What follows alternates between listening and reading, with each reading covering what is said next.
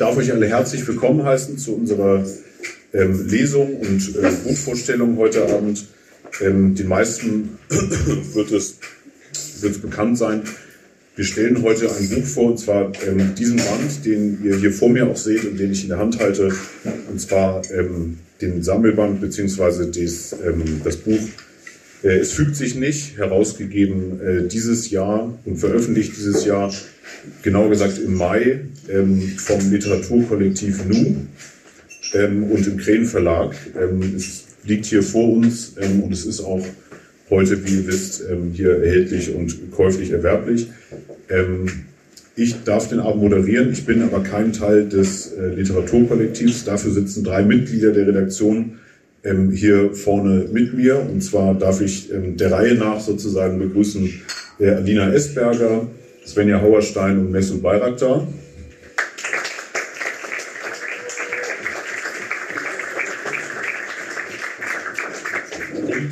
bevor ich das gleich vergesse ähm, zu sagen, nicht, dass das passieren würde, aber ähm, ich will es auch gleich am Anfang tun, ähm, einen vielen lieben Dank an Malik, der uns hier heute die Räumlichkeiten sehr, sehr unkompliziert ähm, zur Verfügung gestellt hat und der uns auch sehr geholfen hat bei der Werbung und Organisation und bei der Technik und allem.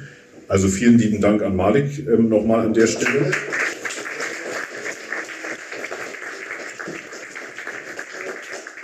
Wir machen jetzt die Lesung, Buchvorstellung. Ähm, wir hören also gleich äh, mehrere Texte aus dem Buch. Ähm, ungefähr eine Stunde, Stunde, Viertelstunde, ähm, nicht mehr. Und ähm, geht in der Zeit, so wie es der Platz zulässt, äh, weiter einfach an den Tresen und bestellt euch Gestenk, äh, Getränke. Ähm, wir haben nur eine Bitte, weil wir die Veranstaltung äh, aufzeichnen, also filmen, ähm, bitten wir doch um entsprechende Ruhe und vor allem die Kamera vielleicht möglichst frei zu halten und, ähm, falls das nicht eh schon passiert ist, möglich die Handys ähm, leiser zu stellen, einfach im Sinne der Aufnahme. Wenn ich dann ähm, nichts vergessen habe, soll es das von mir schon gewesen sein. Und bevor wir gleich äh, die ersten Texte hören, möchte ich aber die Gelegenheit nutzen, ähm, ein, zwei Fragen äh, noch zu stellen, nämlich an äh, Svenja als Erste aus der Runde, ähm, von der wir auch gleich die ersten Texte hören.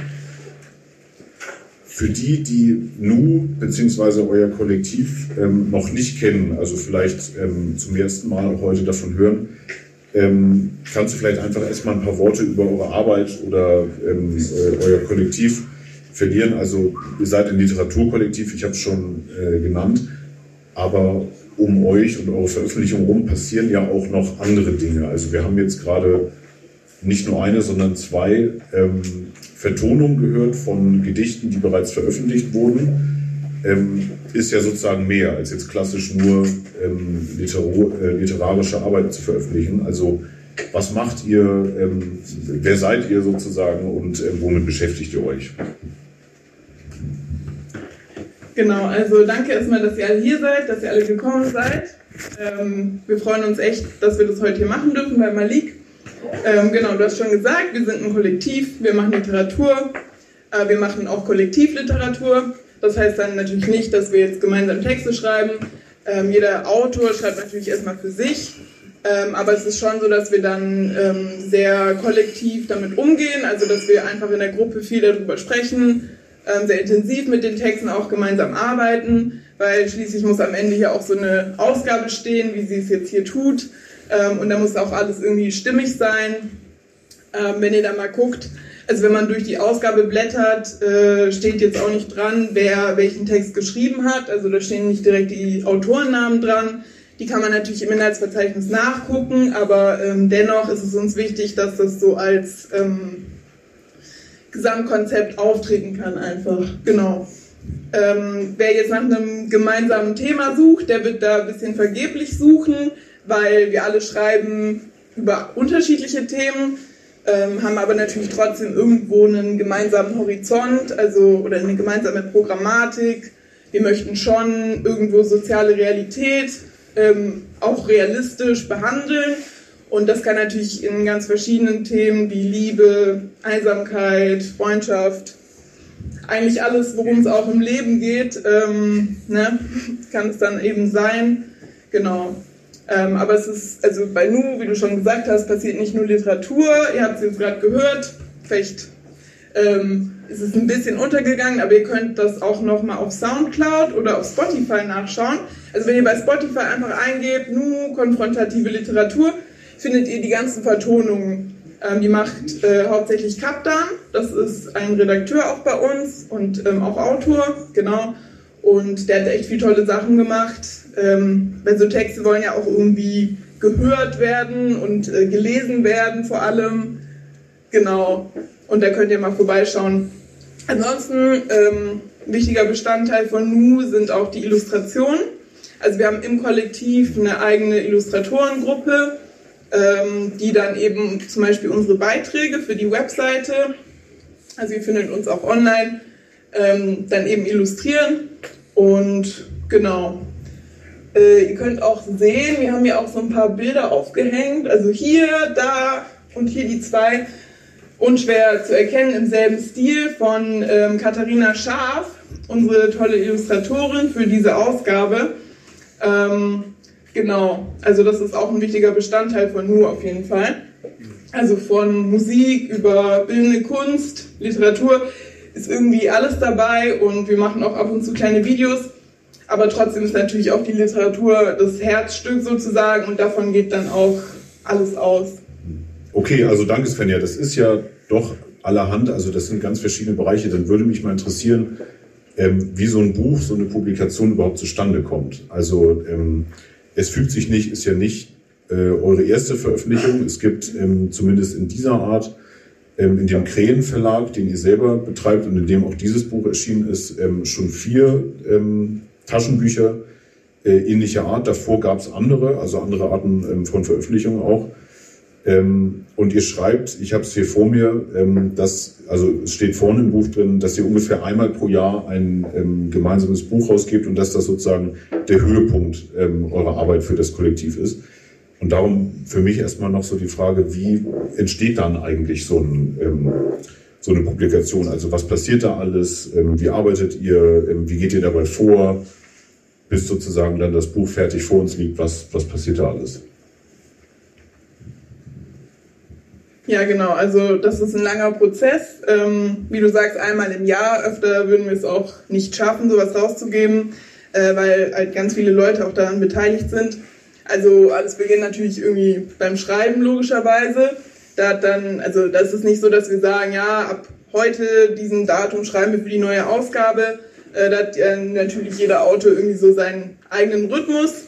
Aber natürlich muss man dann irgendwann auch eine Frist setzen und sagen, okay, jetzt reicht mal all eure Texte ein. Ähm, wir haben natürlich auch, also wir haben ja auch viele Gastautoren. Wir haben, glaube ich, so sieben, acht Gastautoren jetzt in der neuen Ausgabe sogar drin ähm, und wollen ja auch irgendwie so eine Plattform sein. Ähm, und ja, wenn dann halt diese ganzen Texte vorliegen, dann geht es eigentlich erst so richtig ans Eingemachte. Also dann gucken wir halt intensiv im, in der Gruppe auch. Ähm, diese Sachen zu überarbeiten, dass sie irgendwie in die Programmatik passen. Also es soll ja schon auch, also die Texte sollen auch zu nun passen. Da nehmen wir auch jetzt nicht alles, was ähm, uns zugeschickt wird, weil es soll ja irgendwo auch stimmig sein.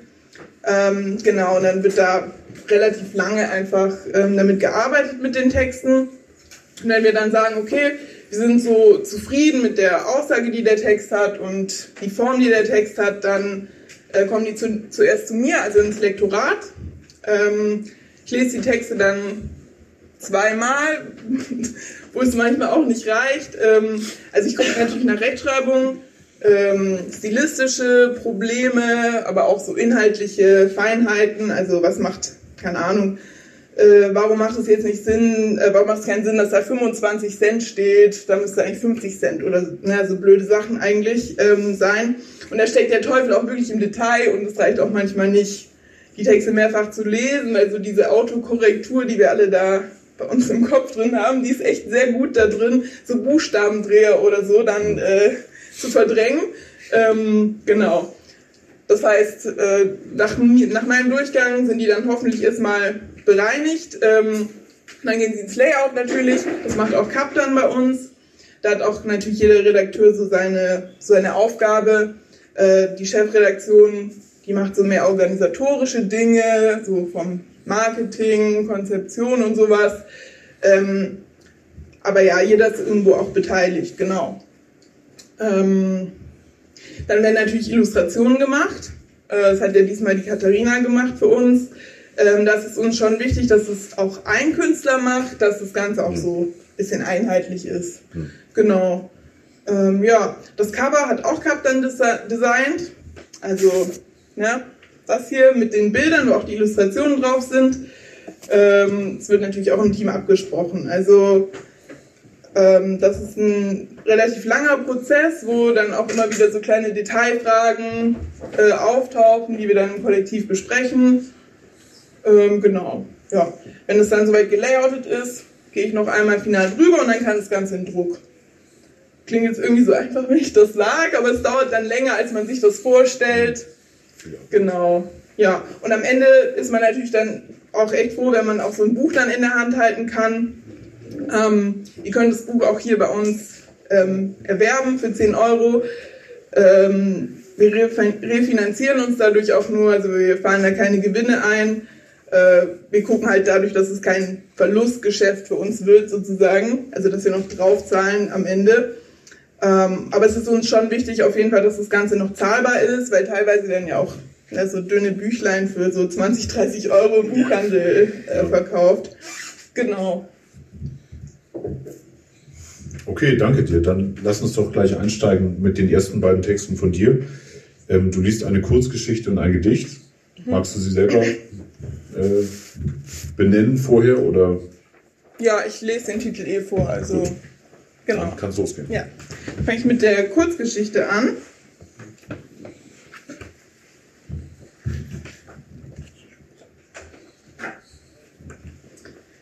Mit dir trinke ich am liebsten.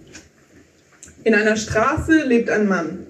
Da leben noch andere, Männer und Frauen, doch wir wollen uns einen davon ansehen. Um sechs in der Früh klingelt sein Wecker, den er nicht umstellen kann, weil er selbst der Wecker ist. Dann stiert er auf die Holzdecke über dem Bett und fühlt sich von, fühlt sich von den Holzaugen beobachtet, die ihn schräg anschielen. Der Mann steht auf, trinkt zwei Tassen tiefschwarzen Kaffee, dazu serviert er sich eine Scheibe schwarzes Vollkornbrot. Pumpernickel, das ist sein Ding. Die eine Hälfte isst er mit Butter, die andere mit Honig. Er kaut langsam, aber genau. Fein säuberlich zermalmt, zermalmt er das Brot bis aufs letzte Korn und das letzte Korn bis aufs allerletzte Körnchen. Er verschließt die Plastiktüte sorgfältig, damit das Brot nicht austrocknet. Die Krümel, die sich dabei auf der Tischunterlage gesammelt haben, kehrt er mit einer Hand in seine andere und entsorgt sie fachgerecht. Die Unterlage räumt er an ihren Platz. Zufrieden sieht er sich um. Seine Kaffeemaschine ist auf Hochglanz poliert und bestens gereinigt. Das ist seine Aufgabe gewesen, seit über 30 Jahren. Das hat immer er gemacht. Es ist jetzt sieben.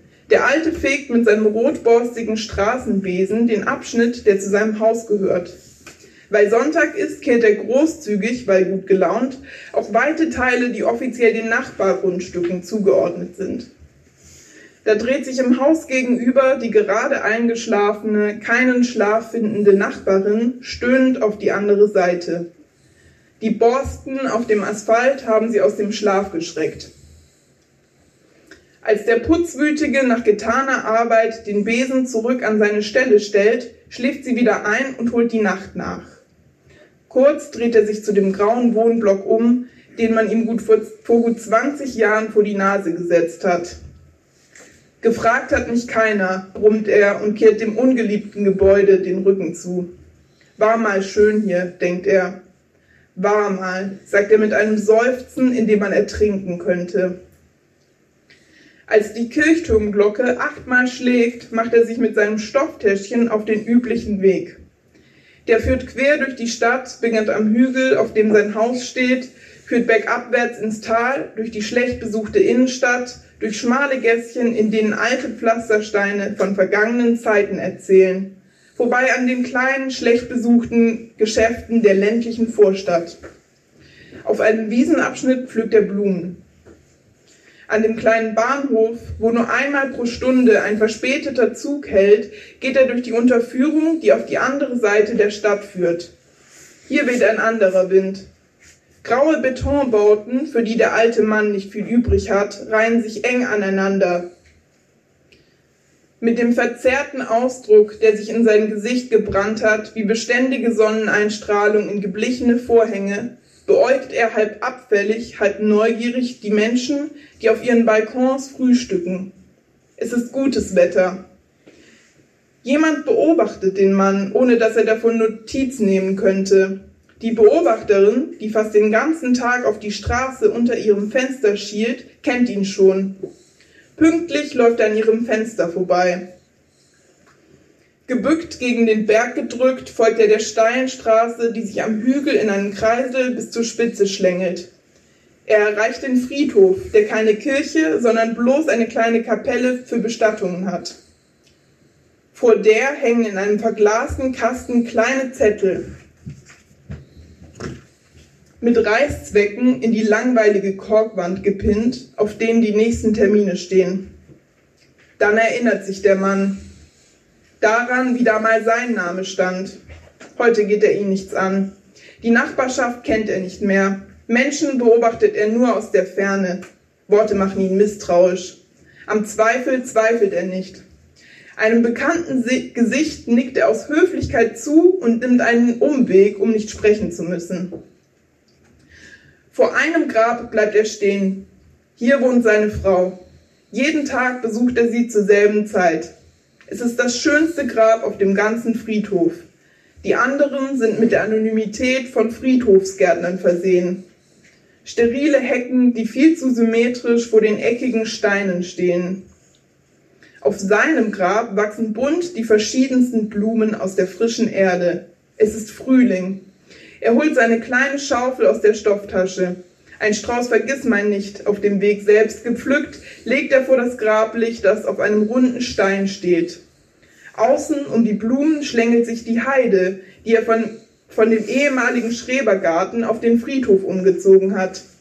Dazwischen sind die schneeweißen Steine platziert, um den Übergang zwischen Beet und Heide geschickt zu verzieren. Die hat seine Frau gesammelt, überall, wo sie welche finden konnte. Und so liegt vor ihm ein Sammelsurium seines Lebens, aus Steinen, lang gehegter Heide, die Verkörperung seines Daseins. Er tut alles für dieses Grab. Hier wohnt seine Frau. In den Ästen des Baums brütet ein Vogel. Die Sonne zieht schneller über den Himmel als die unentdeckten Tränen des Manns, der in seinem Leben nie geweint hat, über die Wangen laufen. Er pflanzt eine rote Nelke, die er gestern im Baumarkt erstanden hat. Auf dem Rückweg bleibt er alle zehn Minuten stehen. Er steht stur auf einem Fleck und versenkt sich in die Peripherie. Dann, wenn er ganz sicher ist, greift er geübt in die Behälter und fischt 20 bis 50 Cent aus dem, was keiner mehr haben will. Hätte er jemanden erwischt, der ihn gesehen hat, wäre er von seiner eigenen Scham ertappt in die nächste Gasse gebogen und hätte auf dem Umweg noch Umwege genommen, um dem Augenzeugen nicht noch einmal zu begegnen. Das ganze Leben haben wir bezahlt, wir mit unserem Geld. Das ganze Leben haben wir gearbeitet, wir mit unseren Händen. Das ganze Leben haben wir gegeben, weil ihr uns verspracht, wenn wir genug geben, würden wir es später gut haben, wenn wir niemanden mehr haben. Das würde die Beobachterin sagen und sich empören und sich dann das nächste zum Empören suchen. Sie hat ihn gesehen, von ihrem Ausguck weit oben, wo seine Blicke nicht hinreichen. Sie hat ihn gesehen, wie er in den Mülleimer griff. Sie sieht es jeden Tag. Würde unser Mann davon wissen, er würde nie wieder den Weg einschlagen, der an ihrem Fenster vorbeiführt. Doch er sieht sie nicht. Er läuft nach Hause ungestört und ist zufrieden mit sich. Der Sonntag vergeht unspektakulär. In der Zeitung steht nichts Interessantes. Im Fernseher läuft Schwachsinn. Den Rest des Nachmittags steht er an der Straße vor seinem Haus und grüßt die, die vorbeilaufen, nicht wenn sie ihn erkennen würden, wenn sie ihn ansehen, wenn sie vorbeilaufen. Sie würden es sehen. Er hätte ein Gesicht. Er will lieber kein Gesicht haben. Er schaut in die Augen seiner Frau. Sein Sessel ist genauso bequem wie vor zehn Jahren. Im Radio läuft das letzte Jahrhundert. Sie trägt ihren Badeanzug, posiert vor seinem ersten Auto und prostet ihm mit dem Sektglas zu. Wenn nie kommen, wenn nie kommen, wenn nie wieder, wieder kommen, wieder, wieder kommen, kehr ich ein, mein Schatz, bei dir. Er öffnet eine Flasche kaltes Bier. Er hebt sie wie zum Gruß. Prost, alter Mann, mit dir trinke ich am liebsten. Danke.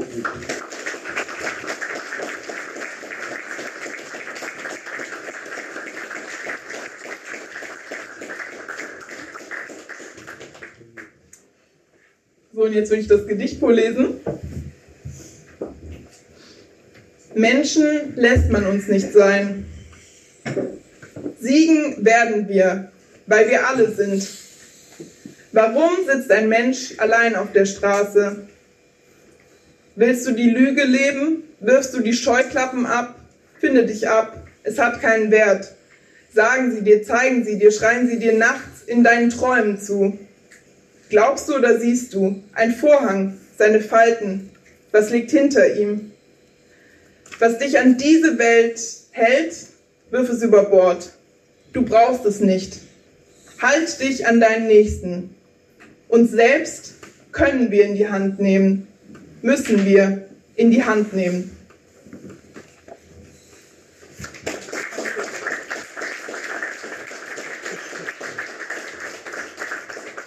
Ja, vielen Dank, Svenja. Ähm, ich fahre fort mit ein, zwei Fragen, die ich Messut gern stellen will, weil du bist ähm, Gründungsmitglied von Nu und bist sozusagen ähm, heute Abend auch dienstältestes Mitglied ähm, der Redaktion hier. Danke. Ähm, ähm, du hast nämlich zusammen mit Kamil Tibel Ja. 2013 das Kollektiv gegründet und bist heute ähm, sozusagen auch in der Funktion stellvertretender Chefredakteur ähm, bis heute sozusagen tätig. Ich wollte mal fragen, ähm, so ein bisschen die Geschichte, also wie, wie es eigentlich dazu kam, ähm, was euch angespornt hat, das zu machen. Ihr habt mittlerweile auch den, den Motto-Zusatz sozusagen konfrontative Literatur, also das steht ähm, äh, auch oben auf dem, auf dem Band ähm, dazu. Und ich wollte im Prinzip fragen, ähm, ja, wie es dazu kam, was die Geschichte von dahinter ist und von Nu ist. Also was hat äh, Kamil und dich angespornt, ähm, eigene Texte rauszugeben und ähm, ja, ähm, das Kollektiv überhaupt zu gründen? Ja, danke für die Frage. Das macht der Dienstälteste doch gern. Äh, also auch von mir, hallo zusammen. Schön, dass ihr alle da seid. Ähm, ja, die Geschichte von Nu. Also 2013 wurde es gegründet. Ähm, aber dem ist natürlich ein gewisser Prozess vorausgegangen. Also Kamil und ich, wir kommen aus Wuppertal, dort geboren, aufgewachsen, beide aus Arbeiterfamilien. Es gab wenig Bücher zu Hause, wenig Literatur oder eigentlich gar nicht. Ähm, und irgendwann durch glückliche Umstände ist einem dann doch irgendwie so ein Buch in die Hand gefallen und man hat gelesen, man hat gelesen, man hat Bücher gefunden, wo man irgendwie sein eigenes Leben drin gefunden hat, das eine Orientierung ge gegeben hat.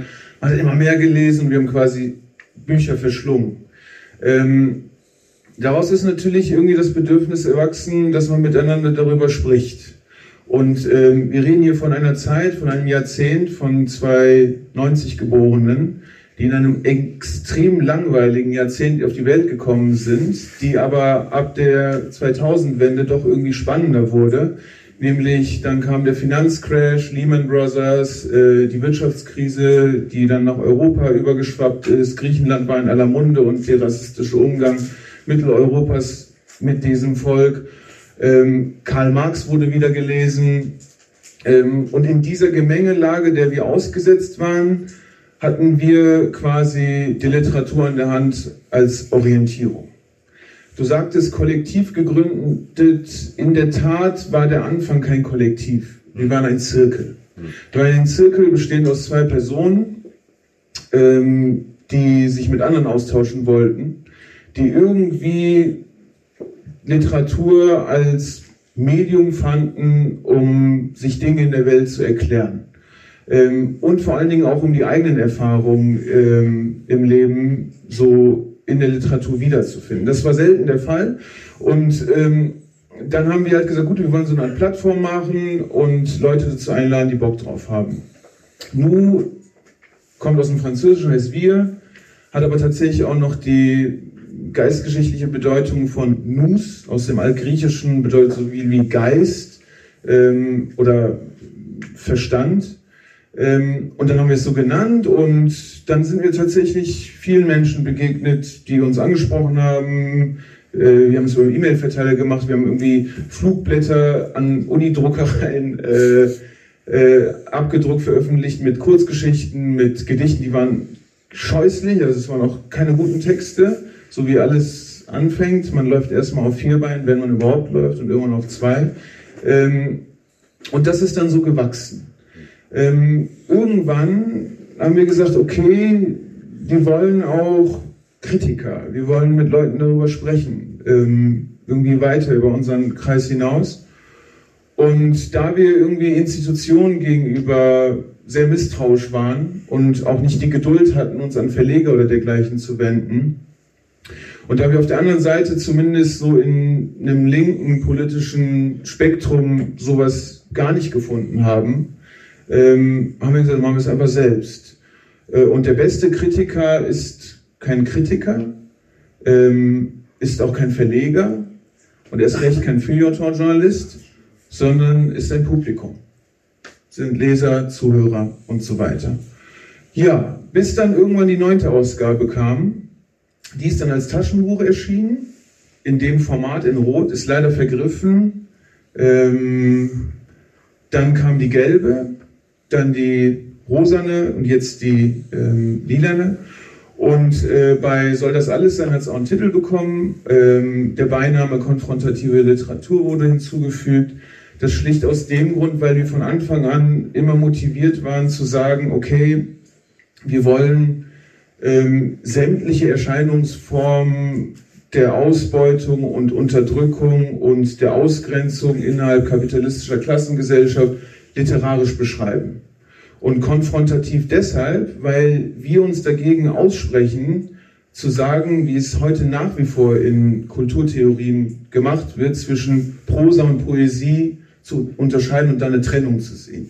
Prosa gehört dem Volk an, Poesie der Hochkultur. Ähm, und dann macht man beispielsweise Klassenliteratur und muss unbedingt auch auf Prosa-Ebene, also quasi Alltagssprech benutzen. Und die, die Poesie machen, sollen in Oper gehen oder ins Theater.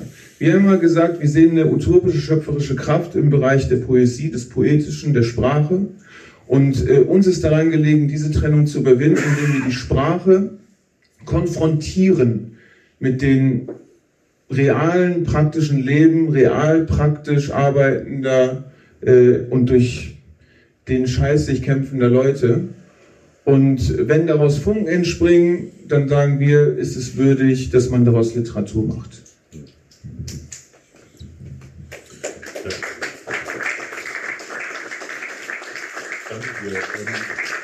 Jetzt hattest du gerade die Formulierung ähm, gewählt, die eigene Geschichte in der Literatur auch ähm, ja. wiederzusehen oder ähm, repräsentiert zu sehen, aufgegriffen zu sehen. Und das bringt mich ein bisschen zu der zweiten Frage, die ich ähm, dir stellen wollte. Und zwar, ähm, jetzt haben wir über das Cover schon ähm, ein bisschen was gehört. Das hat Svenja gesagt.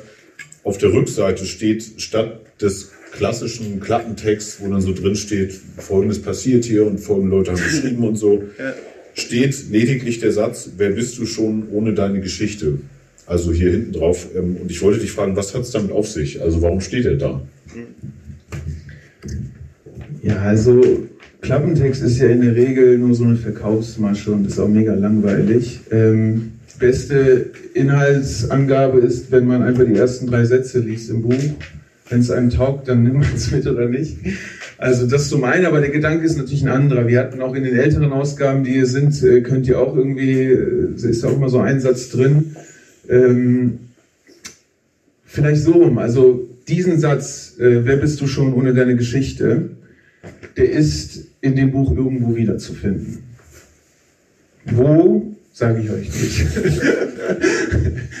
äh, müsst ihr lesen. Ähm, die zweite Bedeutung ist ähm, eher, ich sag mal, ja, biografischer Art äh, oder vielleicht sogar überbiografischer, nämlich, dass ähm, alle Dinge, in der Welt, einschließlich der Mensch, eine Geschichte hat.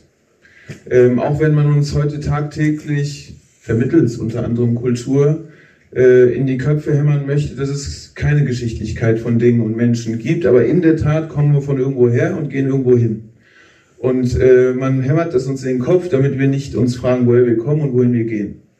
Ähm, das heißt, es gibt gewisse, ich sag mal, ähm, vorbiografische Dinge, die mich schon in eine Bahn werfen.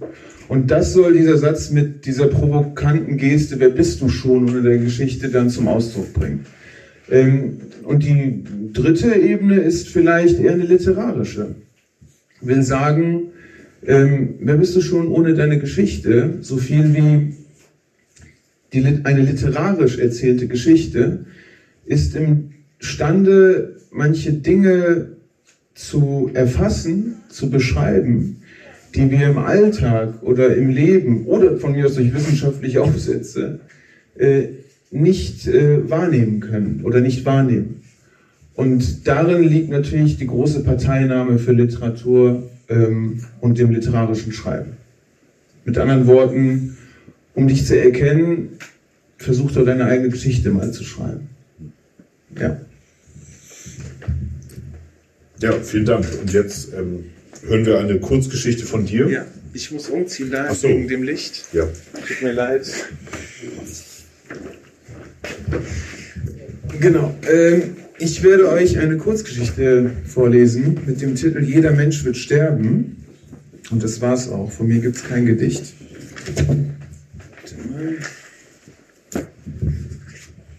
Genau.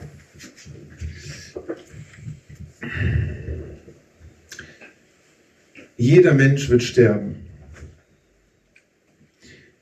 Es gibt keine Wiederkehr, zu keinem Augenblick.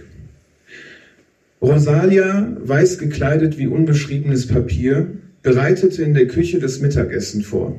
Seit 20 Jahren. Jeden Tag, wenn sie nicht für den Spätdienst eingeteilt war. Dabei glich der eine Tag dem vorangegangenen nicht nur wie Eier im Regal eines Supermarkts. Vielmehr schien es, die Tage wären ein und dieselben, so dass das Wort Alltag seinen Betrug vor aller Augen vertuschen und seine Absichten beim gleichzeitigen Altern aller verfolgen konnte. So wird eine Einbildung, wird sie konsequent eintrainiert, Wirklichkeit. Nachdem sich die Bewohner inzwischen gesammelt und um die Tische gesetzt hatten, verteilte Rosalia Essen und Getränke. Sie hatte sich daran gewöhnt, dass einige Bewohner nach trockenem Atem und Urin rochen, wenn sie an ihren Rücken vorbeilief, oder dass andere sinnwidrige Kommentare äußerten, wenn sie nach weiteren Wünschen fragte. Das alles fand sie verzeihlich, weidete sich doch an Orten wie diesen das Nichts, das seine Siege zelebrierte und über die Fülle des Seins spottete, wogegen die Pfleger mit dem Weiß ihrer Hemden, Hosen und Schuhen Einspruch erhoben. Denn Weiß ist das Licht, das auf dem Meer der Möglichkeiten perlt und auf ein buntes treibende Freiheit wartet. Jeder würde einmal alt werden und schwach, dachte Rosalia. Sie legte einem Bewohner ein Tuch auf die Brust eingehakt in seinem Kragen. Und einer anderen, und einer anderen Bewohnerin klemmte sie eine Strähne hinter die Ohrmuschel. Danach strich sie für Frau Frank eine dünne Butterschicht auf eine Scheibe Vollkornbrot. Sie teilte es anschließend in vier Stücke, da das Gebiss von Frau Frank empfindlich war und nur in kleinen Teilen das Vollkorn zermalmen konnte. Seit einigen Jahren wünschte sie zur Mittags- und Abendmahlzeit dunkles Brot mit Butter, dazu Tee oder, wenn ihr danach war, Traubensaft.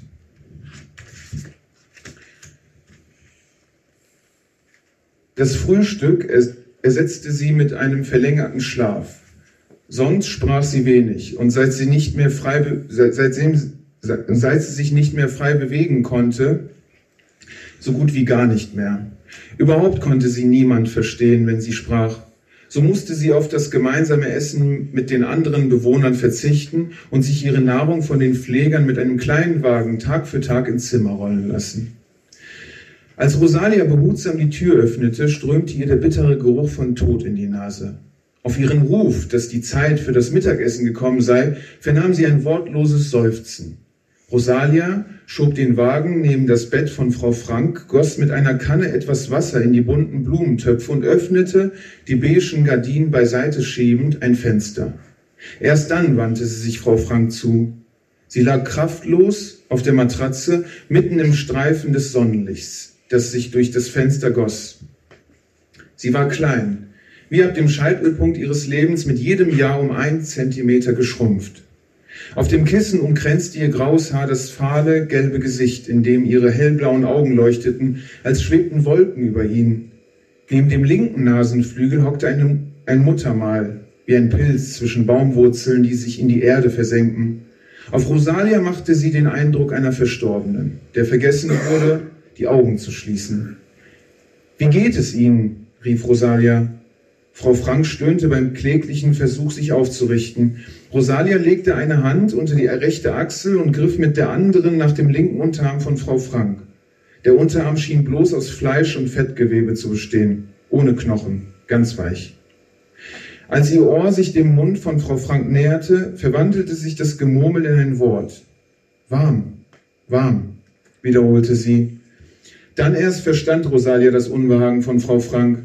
Sie legte die alte Frau vorsichtig wieder auf den Rücken und nahm ein dünnes, kurzärmiges Schild aus dem Kleiderschrank. Als sie ihr das langärmige auszog, heftete sich ihr Blick auf die Brüste. Ausgetrocknet und zerbeult fielen, fielen sie über den Bauch und an ihren Spitzen hatte sie eine rosa Färbung, die auf Brustwarzen verwies, von denen sowohl Kinder wie Männer gelernt hatten, was Geborgenheit heißt. Doch nun schienen sie für Frau Frank eine Last zu sein die ankündigte, dass ihre Organe im Verfall waren. Sie war die älteste Bewohnerin im Altenheim, über 90 Jahre alt, und es kursierten auf der Station Gerüchte, dass sie in Auschwitz inhaftiert gewesen war, damals, als die Barbarei wütete, die bis heute Stellung hält. Ob sie wirklich in Auschwitz gewesen war, wusste keiner. Auch nicht, wer solche Gerüchte in die Welt setzte. Man wusste nur, dass sie seit einem Jahrzehnt nicht mehr besucht wurde und dass sie Jahrzehnte in einem Kabelwerk gearbeitet hatte, bis die Knie nicht mehr mitmachten. Auch war sie wohl eine politische gewesen, eine Kommunistin, was jedoch auch niemand mit Gewissheit wusste und was die jüngeren Kollegen auch nicht recht verstanden. Auf der Station erwartete man zumindest seit zwei, drei Jahren jeden Tag, an dem einer von ihnen das Vollkornbrot mit Butter und Tee in ihr Zimmer rollen würde, um anschließend zurückzukommen und den Triumph des Todes zu verkünden. Einige standen diesem Tag gleichgültig gegenüber. Andere schauderten davor, weil das Vergessen die Bilder noch nicht bezwang, auf denen Frau Frank im Garten Blumen pflückte oder im Esszimmer zwischen den anderen Bewohnern lächelte.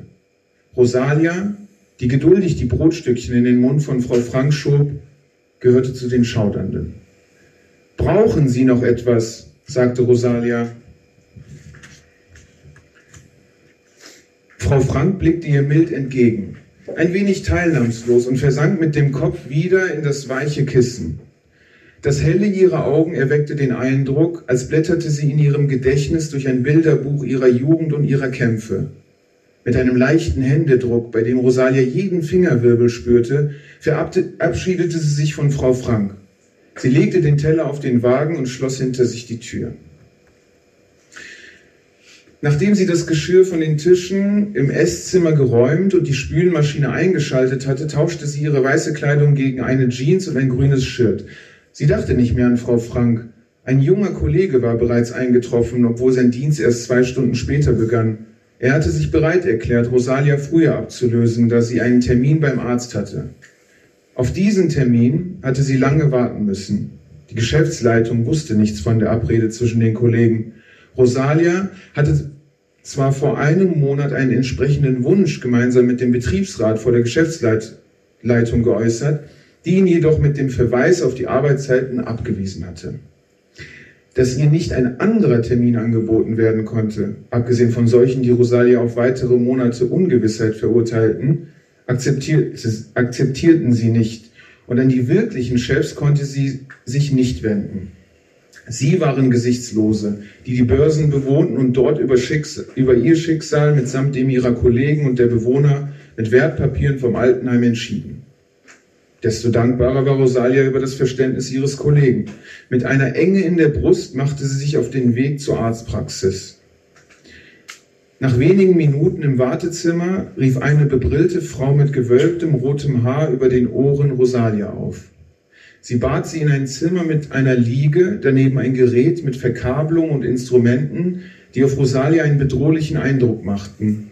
Sie fürchtete sich vor den Botschaften, die diese Instrumente aus ihrem Körper ziehen und ihrem Geist wie ein Faustschlag auf die Schläfe als unleugbare Wahrheit zufügen konnten. Sie gehörten zum Waffenarsenal der Macht. Rosalia musste sich etwa 20 Minuten gedulden, bis der Arzt in das Zimmer trat. Er war vermutlich so alt wie sie, Anfang 50. Sein kurzgeschorenes Haar war über den Ohren leicht ergraut und seine Haut hatte eine zarte Bräune. Anders als Rosalia, die schwerfällig ihre Beine und ihre Arme bewegte, machte der Arzt flinke, lebhafte Bewegungen.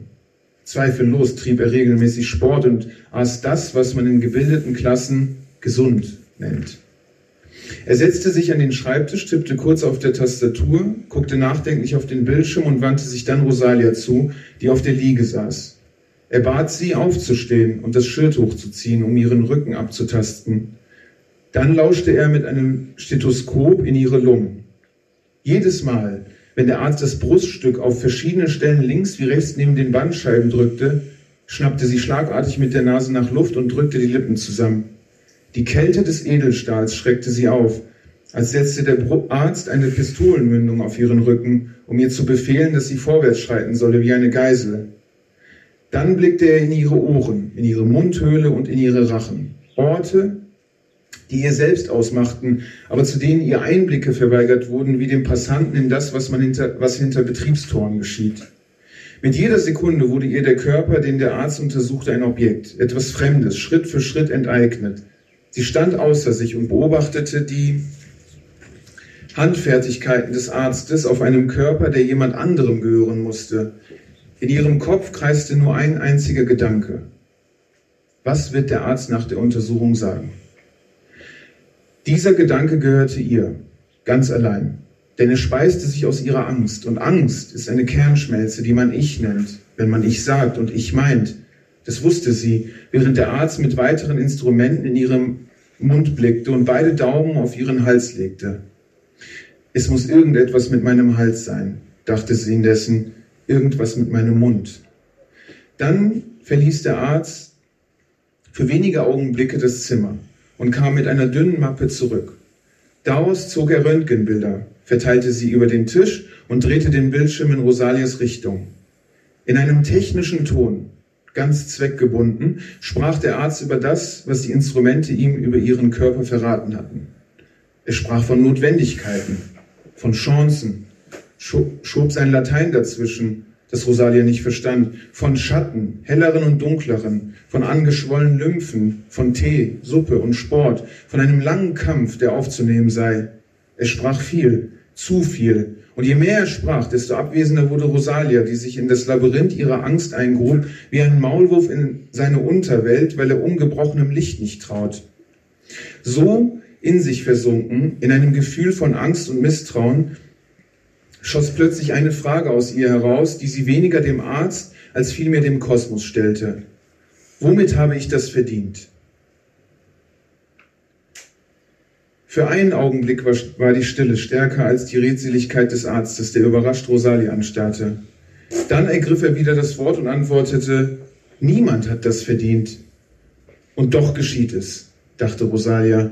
Der Arzt legte ihr eine Hand auf das Knie, als wäre er, wie zuvor mit dem Stethoskop, in ihre Eingeweide eingebrochen und hätte vernommen, was sie dachte. Darauf antwortete er, jeder Mensch wird sterben. Nur ein bedingungsloses Ja, ohne ein ergänzendes Aber war sie imstande auszustoßen. Ihr Ja klang wie eine Kapitulation, kurz, leise, ohne Satzzeichen, weder davor noch dahinter. Der Arzt drückte ihr Rezepte und eine Überweisung zu einem Kollegen in die Hand und verabschiedete sich. Nachdem sie bei einem Apotheker unter Zuzahlung die Medikamente erhielt, stieg sie in einen Bus, der sie nach Hause in die Mietwohnung eines fünfstöckigen Hauses fuhr, auf der Heimfahrt blickte sie durch die trüben Busfenster sah Bäume. Sie waren schamlos grün.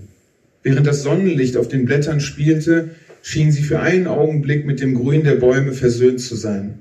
vergaß die Not in ihrem Leben und empfand nicht mehr das Fallgesetz ihres Daseins, bis im nächsten Augenblick die dunklen Schattierungen auf den Röntgenbildern vor ihren Augen erschienen, begleitet von den Worten des Arztes, sehen Sie, diese Stelle, dort ist es. Dort, am Zungenende, im Hals, dort ist das Geschwür, das sie von innen zerfrisst, ohne zu wissen, wer oder was ihr in den, was es ihr in den Hals gesteckt hatte. Einer muss es ihr doch in den Hals gesteckt haben. Irgendwer, vielleicht nachts, vielleicht am Tag, auf der Arbeit oder im Schlaf, der sie auf den nächsten Arbeitstag vorbereitete. Vielleicht wohnte Gott an dieser Stelle. Oder vielleicht war das Leben der Täter, der es ihr seit ihrem 18. Lebensjahr, als sie aus Danzig nach Deutschland gekommen war, in den Hals steckte. Erst mit einem Mob im, in Büroräumen, dann in weißer Kleidung mit sterbenden, verlassenen Körpern im Altenheim. Oder waren es die ständigen Nebeneinkünfte durch private Kinderbetreuung, mit der sie den Acht-Stunden-Tag ergänzen musste, um, ihrem Mann auch mal, um mit ihrem Mann auch mal in den Süden reisen zu können, wo das Meer das Salz der Erde über die Weltenenden schüttet? Dann blickte sie wieder auf die Bäume, wie sie schamlos grünten, und bemerkte, dass die Versöhnung, die sich in ihr angekündigt hatte, eine falsche war. Eine Hinnahme ohne eigenes Zutun, eine Folter ohne Widerstand, ein kampfloses Ergeben. Wut stieg ihr in den Bauch und stemmte sich im Hals wie ein Wall gegen das Geschwür. Zu Hause aß sie mit ihrem Mann Pavel zu Abend, der nach wie vor gebrochenes Deutsch sprach. Er arbeitete auf dem Bau, seit er nach Deutschland gekommen war, zwar oft den Lohngeber wechselnd, aber stets auf dem Bau. Entsprechend war er breitschultrig, hatte steinerne Unterarme, doch zugleich hatte sich mit den Jahren auch ein Fettgürtel um den Bauch gespannt und auf dem Kopf war sein rostbraunes Haarlicht durchflutet.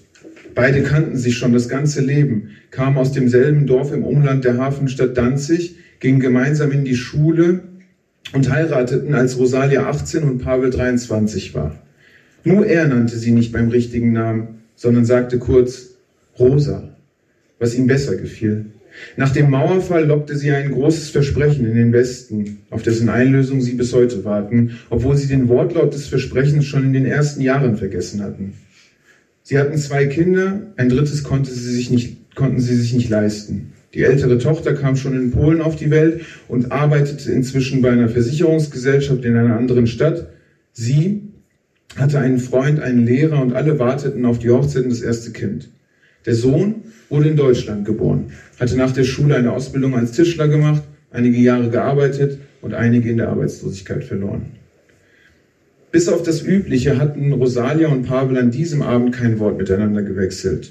Nur einmal bemerkte Pavel eine tränenlose Trauer auf den Lidern seiner Frau. Instinktiv fragte er, ob alles in Ordnung sei. Rosalia nickte ebenso instinktiv, obwohl Unruhe augenblicklich in ihr Gehirn schnellte, und beide starrten wieder den Fernseher an. Pavel wirkte, als wäre dies seine Art Yoga, womit er im Geist die Wunden leckte, die ihm die schweren Geräte, das Zement und die Befehle des Bauherrn tagsüber zugefügt hatten. In den Abenden vergangener Tage, Wochen, Monate fühlte sich auch Rosalia oft so, auch wenn manchmal der Trost glücklicher Tage und Nächte bei beide überraschte und für Heiterkeit und Freude sorgte. An diesem Abend war allerdings weder das eine noch das andere der Fall. Ihre Gedanken waren hinter Gitterstäben gefangen, die sich mit den Röntgenbildern um sie gelegt hatten. Irgendwann, nachdem die Körper der beiden eingesehen hatten, dass sie vorerst nicht mehr von einer fremden Macht verbraucht werden würden, legten sie sich ins Bett. Sie kamen zur Ruhe. Ein letztes Mal streckte einer der Gedanken von Rosalia einen Arm aus den Gitterstäben, im Versuch, nach Pavel zu greifen, um ihm zu sagen, dass er sie von nun an ganz festhalten müsse, ohne loszulassen, ganz festhalten. Doch als sie sah, dass Pavel, weniger aus Unachtsamkeit als vielmehr aus Erschöpfung, bereits eingedeckt sein Gesicht in das Kissen grub, gab sie den Gedanken auf. Sie wusste, dass er für sie da war, dass er sie liebte. Ebenso wusste sie, dass sie für ihn da war, dass sie ihn liebte. Doch wusste sie auch, dass Liebe Kraft brauchte, wie Muskeln Nahrung brauchen und wie Denken verfügbare Zeit und Wohlstand braucht. Diese Kraft hatten in diesem Moment weder sie noch Paul, äh Pavel. Vielmehr blitzte der Gedanke in ihr auf, während sie die stoppelige, gerötete Wange von Pavel ansah, dass sie schon lange nicht mehr die Wärme seines Körpers auf ihrer Haut und die Erregung seines Glieds in ihrem Körper gespürt hatte. Sie wollte mit ihm schlafen, Aber nicht heute, sondern vielleicht morgen oder übermorgen oder irgendwann. Jedenfalls kitzelte eine Lust an ihren Leisten, die ihr zeigte, dass sie noch lebte. Sie knipste das Licht auf ihrer Kommode neben dem Bett aus und schloss die Augen.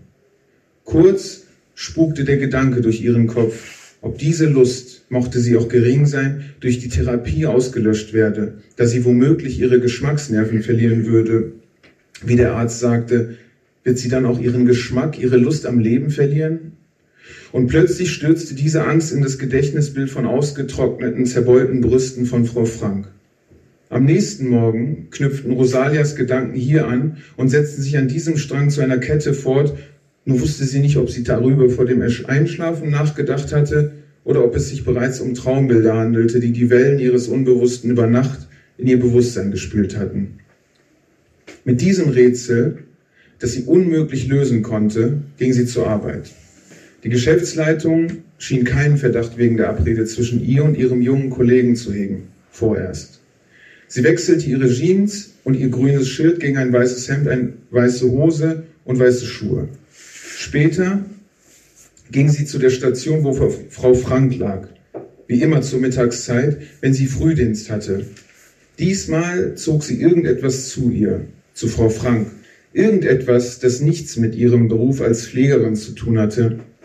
Rosalia verteilte das Mittagessen im Esszimmer an die Bewohner, fragte einige, ob sie noch etwas wünschten und stellte dann die viergeteilte Scheibe Vollkornbrot, Butter beschmiert und eine Tasse Tee auf den kleinen Wagen. Erst klopfte sie an, um ihr Eintreten anzukündigen, dann öffnete sie langsam die Tür. Wie gewohnt pustete ihr der Tod seinen Atem ins Gesicht. Das Mittagessen ist da, rief Rosalia und stellte den Wagen neben das Bett, um die beigefarbene Gardine beiseite zu schieben und das Fenster zu öffnen. Frau Frank lag wieder mitten im Streifen des Sonnenlichts, das sie eindeckte. Das Helle ihrer blauen Augen war auf die Wolken gerichtet. Wie geht es Ihnen? sagte Rosalia. Frau Frank antwortete nicht. Rosalia dachte, dass sie zu leise gesprochen hatte und wiederholte lauter, wie geht es Ihnen? Frau Frank reagierte nicht. Erst dann fiel Rosalia auf, dass die alte Frau nicht wie üblich gemurmelt oder geseufzt hatte, als sie das Zimmer betreten hatte. Sie näherte sich ihr, setzte sich neben sie auf das Bett und suchte an Hals und Handgelenk nach einem Pulsschlag. Vergeblich. Dann blickte sie lange in die hellblauen Augen, die Rosalia an den Himmel über die Ostsee, der Ostsee erinnerten, deren Blau am Horizont zusammenschmolz. Es schien, dass der Blick, der an den offen stehenden Augen von Frau Frank haftete, denselben Himmel sah, den sich Rosalia vorstellte. Nun schloss Rosalia die Augen von Frau Frank und dachte dabei an die Worte des Arztes. Jeder Mensch wird sterben. Als das Zimmer, das Frau Frank bewohnt hatte, in den folgenden Tagen geräumt und jede Spur ihrer Existenz aus dem Zimmer radiert wurde, als niemand mehr außer den Kollegen auf der Station von ihrem Tod etwas vernommen hatten, da niemand kam, um ihr die letzte Ehre zu erweisen, da spürte Rosalia die totale Anwesenheit des Todes, der sich mit, der, mit totaler Leere zeigt. Das machte Rosalia Angst. Noch immer hatte sie Pavel nichts von dem Geschwür in ihrem Hals gesagt. Auch wussten Tochter und Sohn noch nichts davon. Auch nicht der Sohn, dem gegenüber sich Rosalia frei eröffnen konnte, ohne zu wissen warum. Sie spürte eine Hand um ihren Hals. Vielleicht wegen der Dicke, wegen der Dicke der angeschwollenen Lymphknoten, als würde der Tod sie erwürgen wollen. Während sie sich räusperte und husten nach Luft schnappte, zog ein Bilderstrom von Mühseligkeit, von der Mühseligkeit ihres Lebens vor ihren Augen vorbei. Dabei fiel sie auf die Knie und wollte sich vom Würgegriff befreien. War Frau Frank wirklich in Auschwitz gewesen? schoss es plötzlich durch ihren Kopf. In diesem Moment entdeckte sie einen Kollege und brachte ihr ein Glas Wasser, das sie rasch austrank. Ihr Hals beruhigte sich und sie richtete sich wieder auf. Die Kollegen fragten, ob sie nicht nach Hause oder zum Arzt gehen wolle. Nein, antwortete sie, da sie ahnte, dass zu Hause die Lehre und beim Arzt die Macht auf sie wartete. Eine Kampflust, scheu und ganz zaghaft zuckte durch ihre Glieder. Etwas hatte sich verändert, auch wenn alles gleich geblieben war. Es gab für Rosalia keinen Alltag mehr. Es hatte nie einen Alltag gegeben. Pünktlich zu Beginn des Spätdienstes verließ sie ihren Arbeitsplatz. Danke.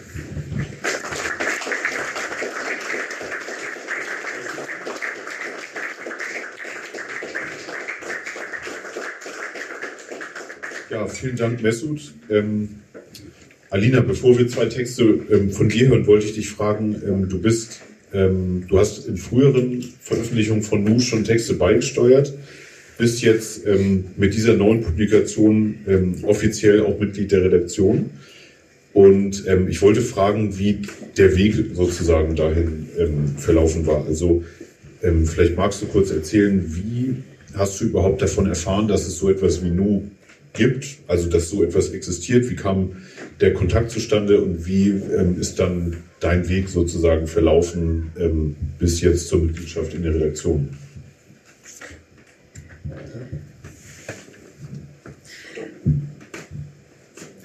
Ähm, ja, ähm, es war ein bisschen längerer, ähm, holpriger Weg. Ähm, das Ganze ist äh, so gestartet, dass ich 2019 Daniel Polzin kennengelernt habe. Das ähm, ist auch ein ähm, Mitredakteur von uns auf einer Schulung zu marxistischer Philosophie und Ökonomie. Und dort sind wir ähm, ja relativ schnell ins Gespräch gekommen über Literatur und das Schreiben.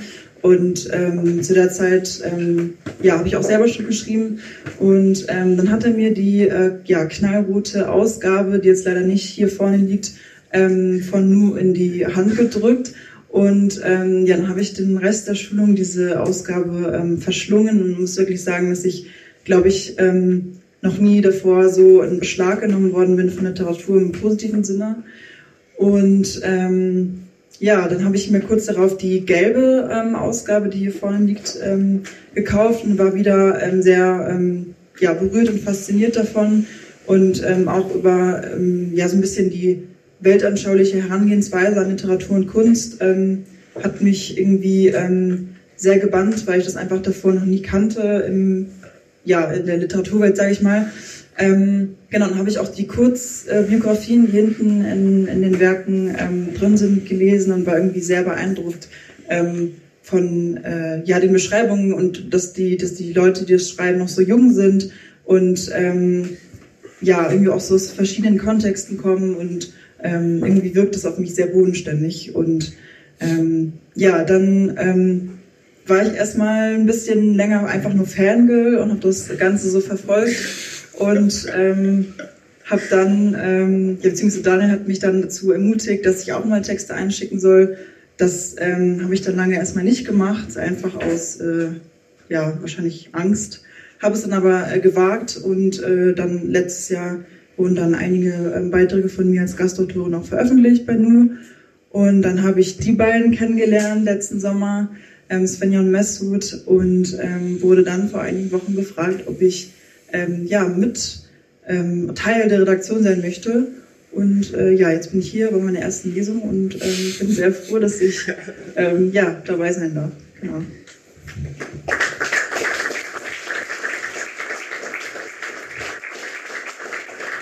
Ja, wir auch. Und ähm, dann zum Abschluss ähm, von mir nur die Frage, was plant ihr, wie geht es mit Nu weiter? Gibt es ähm, vielleicht jetzt nach der Veröffentlichung schon die nächste ähm, in der Mache? Wie geht es weiter? Ja, ich bin ja selber noch nicht äh, ganz so lange dabei und ähm, habe deswegen natürlich auch den äh, vollen Prozess von einer Ausgabe oder Veröffentlichung noch nicht mitbekommen. Aber was ich auf jeden Fall sagen kann, ähm, dass, ähm, ja, was wir auf jeden Fall schon wissen, ist, dass es weitere Ausgaben geben wird und ähm, wir auch an neuen Veröffentlichungen arbeiten werden. Aktuell sind wir noch ähm, ja, sehr beschäftigt mit unserer ja, neuesten Ausgabe, die auch unter die Leute zu bringen. Ähm, und ähm, sind uns selber noch nicht ganz darüber klar, in welcher Form die nächste ähm, Ausgabe dann ja, herausgebracht werden wird. Es gibt zum Beispiel die Idee, ähm, das Ganze halt nicht so ähm, thematisch einzugrenzen, äh, also doch genau, thematisch einzugrenzen. Ähm, diesmal ist es ja ähm, ein, ein Sammelband aus verschiedensten Gedichten zu verschiedensten Themen. Ähm, der Titel fasst zwar alles ein bisschen ein, ähm, aber es gibt keine ja, thematische Fossierung. Das wäre zum Beispiel eine Idee oder vielleicht auch mal nur ein Gedichtband oder nur ein Prosaband rauszubringen. Ähm, eine andere Idee oder Möglichkeit wäre auch vielleicht stärker in die Verlagsarbeit zu gehen in unserem ähm, Krähenverlag aber das sind alles Sachen, ähm, die sich noch in, den nächsten, in der nächsten Zeit ergeben werden. Aber Sven hat am Anfang ja auch schon gesagt, ähm, auch neben den Veröffentlichungen ähm, gibt es regelmäßig etwas von uns, äh, wo ihr uns verfolgen könnt, zum Beispiel unsere Wochenbeiträge. Genau, aber ihr werdet auf jeden Fall was von uns hören. Ähm, was genau ist noch nicht ganz raus. Ja. Alles klar, dann hören wir jetzt ähm, sozusagen zum Abschluss äh, zwei Texte von dir, eine Kurzprosa und ein Gedicht. Genau. Ich fange äh, mit der Kurzgeschichte an. Schamloser Mond. Ich spüre die mit Raureif überzogene Wiese unter mir. Es war, als würden die Gräser sich um meinen Körper winden. Es fängt an zu schneien und die jungen Schneeflocken fallen auf meine Haut, rieseln auf meinen nackten Bauch, um dort zu schmelzen. Ich habe das Gefühl, mich nicht rühren zu können, und ich will es nicht. Ich will noch einen Moment in dem Gefühl verharren, mich nicht in meinem Körper zu befinden. Auch wenn ich meine Wunden am Unterleib pochen spüre, bin ich der Meinung, es sei besser liegen zu bleiben. Vielleicht würde ich auch einfach hier frieren. Ich suche nach einem Halt am Himmel. Nichts als Sterne und der Mond. Dieser schamlose Mond. Ich habe versucht, ihm nicht in die Augen zu sehen. Sein Körper ist schwer und heiß auf mir gelegen, wie ein Eisbrand. Als er fertig war, hätte er mich einfach hier zurückgelassen, wie ein faules Stück Fleisch. Es ist ein Schmerz gewesen, der abseits seiner physischen Ausläufer seine Krallen in mein Bewusstsein hackte, in meine Würde, meine Sicherheit, meine Kraft. Ein langsamer, quälender Schmerz. Ein Schmerz, der stiehlt, klaut und raubt. Ein Schmerz, der nichts übrig lässt, außer Ekel und Scham. Vorsichtig ziehe ich meine Unterwäsche hoch und betaste mich zwischen den Beinen. Es fühlt sich alles wund an und an meinen Fingerspitzen klebt Blut. Und das, was er dort hinterlassen hat. Ohne auf die Schmerzen zu achten, ziehe ich meine Jeans hoch und schließe den Knopf. Meine Hände, Hände zittern, als ich daran denke, wie er ihn geöffnet hat. Ich ziehe mein Shirt runter und meine, seinen Atem riechen zu können. Warm, sauer und schal. Sein Keuchen, wie kleine Spucketeilchen auf meinem Hals gelandet sind. Unter Würgen wische ich mit meinem T-Shirt einmal dort über meinen Hals, bis er wund ist.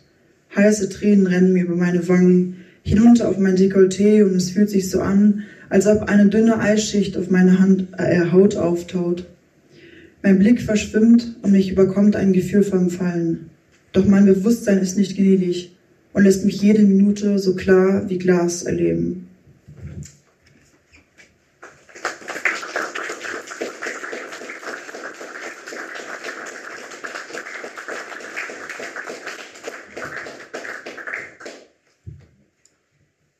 Haut. Schwester, wo ist deine Haut hin?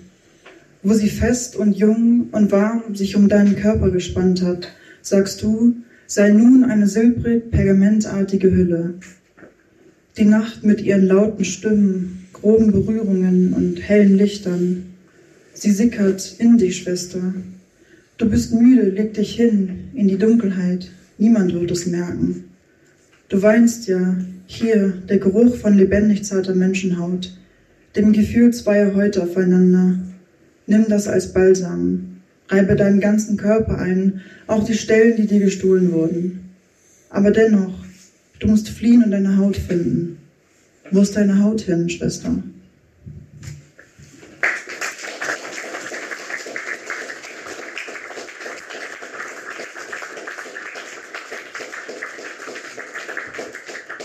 Ja, dann vielen Dank an euch drei. Ähm, wenn es jetzt Bedarf gibt, dann hätten wir die Möglichkeit für ein, zwei, drei Fragen von euch aus dem Publikum.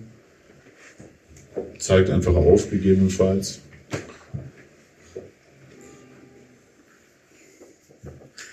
Ich habe eine Frage. Dazu so, oder? Das ist okay so.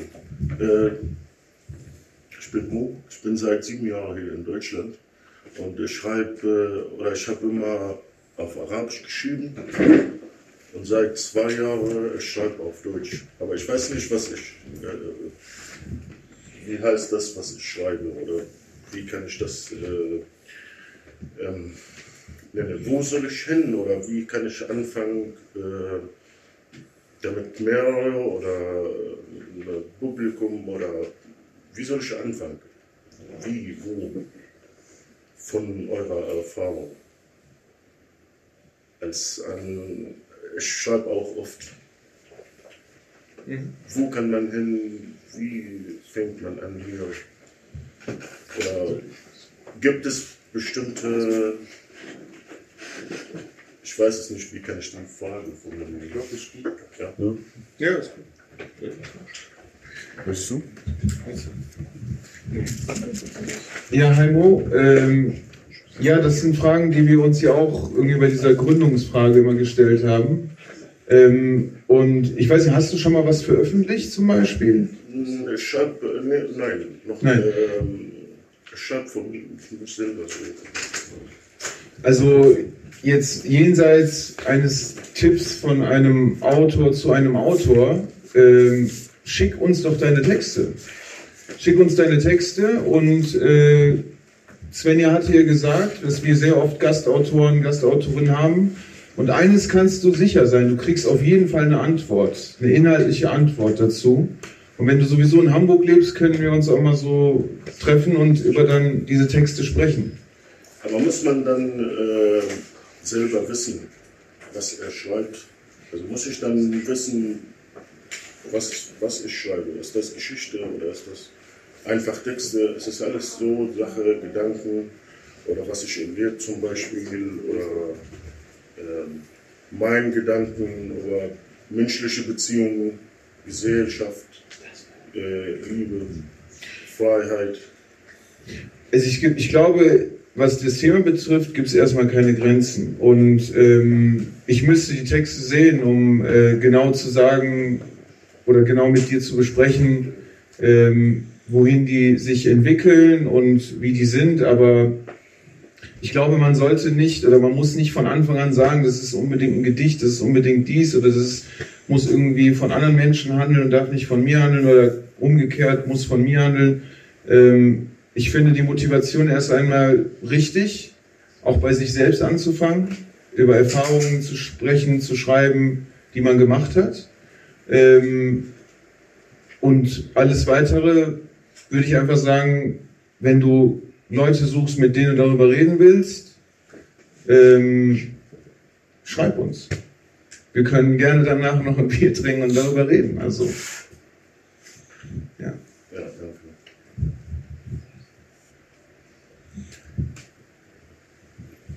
Es gibt da hinten noch eine Meldung. Willst du aufstehen ja, und laut reden? Oder? Einfach ja. laut machen, glaube ich, von mir.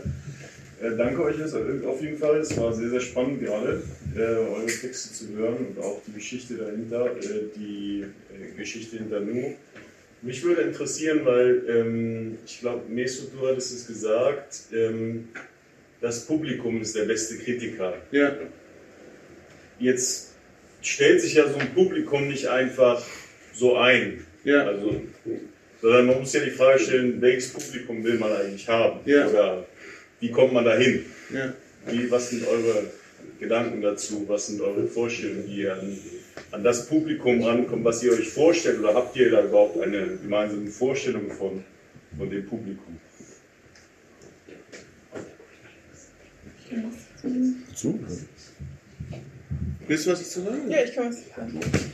Ähm, ja, also das ist auch eine Frage, die wir uns schon gestellt haben, ne? weil man muss ja auch irgendwie gucken, wie kriegt man die Bücher auch an die Menschen. Ähm, und da ist es dann immer ganz gut zu wissen, wer soll es überhaupt lesen. Ähm, ganz grob würde ich auf jeden Fall sagen, dass wir nicht unbedingt den klassischen Büchermarkt bedienen. Ähm, also gerade die, also diese ganzen Bestseller, Romane und so, die man ja zuhauf immer in jedem Buchhandel findet. Ähm, also wir wollen nicht einfach Leser, die das einfach so verschlingen, weil ich glaube, unsere Sachen sind auch nicht unbedingt geeignet dazu, einfach so, ähm, ja, so, also, naja, ihr kennt alle diese Bücher, ob sie gut sind oder nicht, die man einfach so weglesen kann, wie man so ein Glas Wasser austrinkt oder so. Ähm, ja, generell auf jeden Fall junge Menschen, ähm, politische Menschen, Menschen, die nicht unbedingt aber auch politisch sind. Ähm, ja, ich würde sagen, das ist so, könnte man so grob eingrenzen. Ja. Willst du noch was? Ja. Ähm, ja, was ich äh, ja auch sagen würde, oder was mich, was mich halt vor allem nur auch ähm, immer sehr äh, ja, fasziniert hat, glaube ich, ein bisschen, dass wir halt, das hat Sven gerade eben auch schon gesagt, eben, eben versuchen wollen, Literatur oder Kunst halt etwas zu machen, was halt ähm, eben ja für alle zugänglich ist oder auch für alle irgendwie eine, dass alle dann für einen Zugang haben. Und ähm, das ist natürlich jetzt keine direkte Antwort darauf, wen wir halt erreichen wollen, aber ich denke mal, ähm, eigentlich alle. Also wir wollen, dass halt Literatur etwas ist, was, wo, wo jeder einen Zugang zu finden kann, weil eigentlich hat jeder dann Zugang zu. Ähm, die Frage ist halt immer nur, für wen schreibt man Literatur und wie schreibt man Literatur und auch mit welchem äh, Hintergrundgedanken. Und ähm, Mesut hat ja schon so ein bisschen über die Konfrontation, sag ich mal, gesprochen. Und ich glaube, äh, so, äh, ja, das, das ist auch ein, äh, das Ziel, genau, dass wir diese Menschen erreichen mit unserer Literatur. Ja, alle guten Dinge sind drei, deswegen sage ich auch noch was dazu. ähm, ich kann dazu nur ergänzend sagen, also als Autor adressiert man immer das, was man Menschheit nennt. Nun ist es so, die Menschheit kann sich mit den Händen fassen. Ähm, erst recht nicht heute, da muss man noch lange suchen. Ähm, und wir bedienen nicht den institutionell vermittelten Buchmarkt. Und diese Gruppe an Lesern äh, ist auch eine sehr überschaubare, die sich eigentlich selbst reproduziert. Man kann sie Kulturbourgeoisie nennen, man kann sie nennen, keine Ahnung, gebildete Intellektuelle, äh, Feuilletonleser, was auch immer. Ähm, uns ist eher daran gelegen, ähm, das Prinzip zu verfolgen, Kunst, Kultur gehört den Massen und den arbeitenden Menschen. Es wird immer anders vermittelt und anders uns gesagt, aber nie ist Kunst und Kultur stärker gewesen, als wenn es Schnittpunkte und Überschneidungen kam, äh, gab mit Menschen, die arbeiten, die schaffen ähm, und die versuchen, die Welt zu verändern. Davon lässt, lassen sich ganz viele Beispiele in Literaturgeschichte äh, aufzählen. Ähm, und mir als Autor und unserem Kollektiv ist, glaube ich, kein Kompliment ähm, wertvoller, als wenn ähm, eine Arbeiterin, Arbeiter zu uns kommt und sagt, Mensch, ähm, diese Geschichte handelt von meinem Leben. Dass es es wert ist, dass man darüber Literatur macht. Dann würden wir wahrscheinlich sagen, korrekt, Ziel erreicht. Das ist uns schon sehr wichtig. Aber man muss diese Wege und Kanäle selbst schaffen. Also das ist zum Beispiel ein Weg und ein Kanal. Ähm, es gibt eine kleine, ich nenne sie gerne, äh, eine kleine, ja, ein Gebilde, das, was man rote Infrastruktur nennen kann im kulturellen Sektor. Und je größer diese rote Infrastruktur wird, desto stärker werden wir. Und desto eher können wir die erreichen, die wir damit adressieren wollen. Aber man braucht sich keine Illusionen zu machen. Muss man selbst die Ärmel hochkrempeln, sag ich mal. Ja.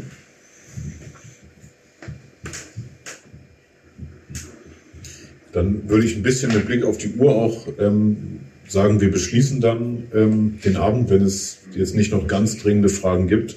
Es ist aber ohnehin ja auch so, dass wir hier alle noch vor Ort sind. Also ähm, ihr drei seid noch vor Ort und steht zur Verfügung für weitere Gespräche und ähm, Fragen.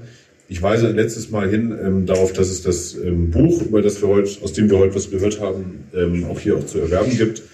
Ähm, es gibt Nu außerdem zu finden im Internet unter nu-online.net ähm, und über die gängigen, euch wahrscheinlich bekannten Social-Media-Kanäle.